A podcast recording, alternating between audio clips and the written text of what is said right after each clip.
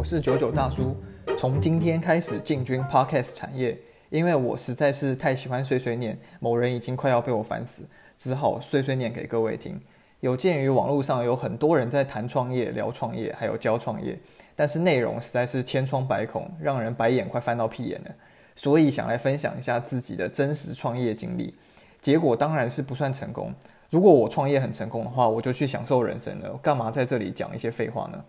同理可证，某些在 YouTube 或者是 Instagram 上面经营频道，分享创业经历，教大家增加被动收入、怎么赚钱的人，实际上他的唯一收入可能就是粉丝买的课程费用跟流量的广告费。因为如果他的创业模式很有效的话，还需要在 YouTube 或 Instagram 上面，呃，赚那一个月十几二十万台币的流量或者广告费吗？以很头部的 YouTuber 老高来说的话。之前看到资讯，它的流量收入一个月大概落在两百万台币左右，那一年差不多就是两千多万嘛。可能这个金额对大多数人来说都是非常高的，但是在台湾，以台湾来说的话，如果你有一套比较稳定的商业模式，不要说很顶尖，月入两百万，其实并不是一件特别困难的事情。至少就我所知道的室内设计的这个产业链里面。有很多的厂商都可以做到这一点，而且他们并不是所谓最好的厂商。那至于这些在网络上教别人怎么赚钱、教别人怎么成功的这些人，以后我有机会再来一个一个吐槽。好像稍微有一点扯远了。那回到我自己的创业故事上来，我从念书的时候呢，其实就订立了一个比较明确的目标，因为对设计比较有兴趣，长期的目标也是希望以后可以自己开公司，成就自己的事业，不要一辈子去帮别人上班打工。相信大多数现在三十几岁的中年人，小时候应该都有这样的梦想吧？那职业生涯呢？我给自己的规划，第一步是先去一间大公司，薪水低一点没关系，重点是要在这间公司里面学习到这个产业的标准在哪里，最好是可以知道台湾在这个领域里面最好可以做到什么样的程度。如果有机会的话，可以知道国际在这个领域里面最好可以做到什么样的程度。我觉得这是非常重要的资产，因为最重要的是可以提升自己的眼界。然后再来是学习专业技能。当然，我的原本的想象就是在大公司里面，你当然是可以学到一些比较相对来说比较专业，然后比较具有规模跟制度的做法。那第二步呢，是去一间中小型的公司吧。在这个中小型的公司里面呢，主要就是要学习独业作业的能力。因为当你自己创业的时候，你不会有钱嘛，你也没有人，不可能用大思大公司的思维去做事，所以去小公司相当于实习。实习怎么创业，跟创业后会遇到哪些问题？第三步就是自己创业啦，就是综合一下你之前在业界上班的这些经历，然后寻找这个市场中的一个缺口，然后打造自己的品牌跟自己的产品，这样子。这是我大概是我大学的时候对我未来职业生涯的一个想象。我毕业之后也是照这样去做的。我运气算不错，我第一间录取的公司就是一间台湾很头部的。大公司在这间公司里面，我一开始是当那个设计助理，我做了差不多两年，月薪呢其实蛮低的，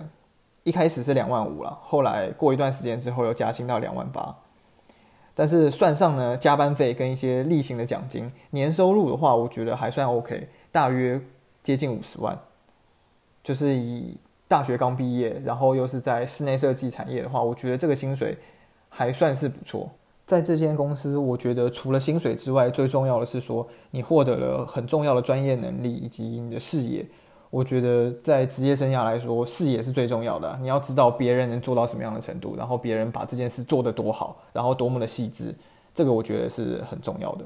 那我觉得在公司上班啊，绝对是比在呃，绝对是比去大学或研究所念书这个纸上谈兵来的有意义多了。那当然了，大公司的这个血汗指数，我觉得也是很惊人的。嗯，我在这边上班的时候，常常我加班到十一晚上十一点左右，然后真的受不了了，想回家了。然后这个时候发现，我居然是第一个下班的人。嗯，是不是有点夸张？之后我又去了另外一间也算是大公司了。然后因为有前一间公司的这个工作经历嘛，后续找工作就变得还算蛮简单的。我自己的感受是说，在社会上啊，就找工作来说。经历比学历重要很多。除了第一份工作，因为你没有经历嘛，就是公司只能看学历。除了第一份工作之外，你之后的每一份工作，我觉得都是经历，或者是你做过哪些专案，或者你做过哪些事情，比你的学历来的重要很多。所以，我觉得如果你在大学阶段，你的学历并没有很好，不一定说一定要去念一个研究所来让你的学历变得很漂亮。我觉得直接去工作可能更有意义。然后呢，再回到第二第二份工作哦，基本上这间公司也是超过百人大公司，但是让我是非常的傻眼啊。基本上算是打破了我二十多年来的品牌迷思，因为我一直觉得，呃，有品牌嘛，或者是大公司，相对它的品质或者它的这些技能啊，或者是这些技术东西，都是相对来说是比较好的。但是这间公司呢，它从设计好了，然后到后续的工程执行、工程管理，跟第一间公司都是大公司嘛，但是完全没办法比。那价格呢，当然是蛮贵的啦。至于说它的这些设计或者工程管理有多差，我就不展开来说了，因为我觉得讲讲别人坏话没有什么太大意义啦。但是在这间公司主要的经历是告诉我说，并不是有牌子，然后比较大牌或者是呃比较知名的品牌，它它代表它生产的产品或者它的这些公司的内部或者它制度一定是好的。这对我来说算是一个，这对我来说算是一个打破迷失的瞬间吧。然后再来就是我第三份工作，也是我最后一份工作了，是在一个十多人的小公司里面。那这间小公司呢，也有得过一些设计的奖项。我觉得这间公司在设计上有一些蛮不错的想法，不过在工程执行面跟厂商的挑选上面有比较明显的问题。然后在这间公司呢，就是比较有独立作业的机会啦，就是从设计啊，然后到预算到工程，一条龙全部都是自己一个人搞定。然后也是学到，我觉得学到很多宝贵的经验。毕竟之前在大公司，你做的东西是比较片段的。例如说，你就是纯做设计，你对呃室内设计的这个工程的了解程度算是偏偏低了。就是实际他们现场会怎么做，你可能了解的并不是那么深刻。那很多东西都是你在小公司才学得到的。然后。我上班前前后后差不多一共六年左右，从设计助理啊，然后到设计师，然后到专案设计师，这六年的上班经历，跟我原本前面讲的那个大学时候的计划其实相差的没有很多。这个时候我可以算是自信爆棚吧，毕竟前面的路跟我的规划是算是基本上完全吻合了，而且每一间公司的优点呢、缺点呢，在上班期间，至少我觉得我的观察还算蛮仔细的。都可以很明确的知道说他们的优势在哪里，他们的弱点在哪里。那我就会觉得说，当我自己去开公司的时候，我把这些优势可以延续，然后把他们做的不好的地方，他们有缺点的地方做一些改善调整。然后重点是我最后再用一个相对他们来说便宜很多的价格。那这样子，我自己开的这个一开始算工作室好了，怎么可能会失败呢？但是事情就当然不可能像想象中这么简单。呃，一开始创业的时候，就是从我离职，然后到自己开始接室内装修的案子、室内设计案子，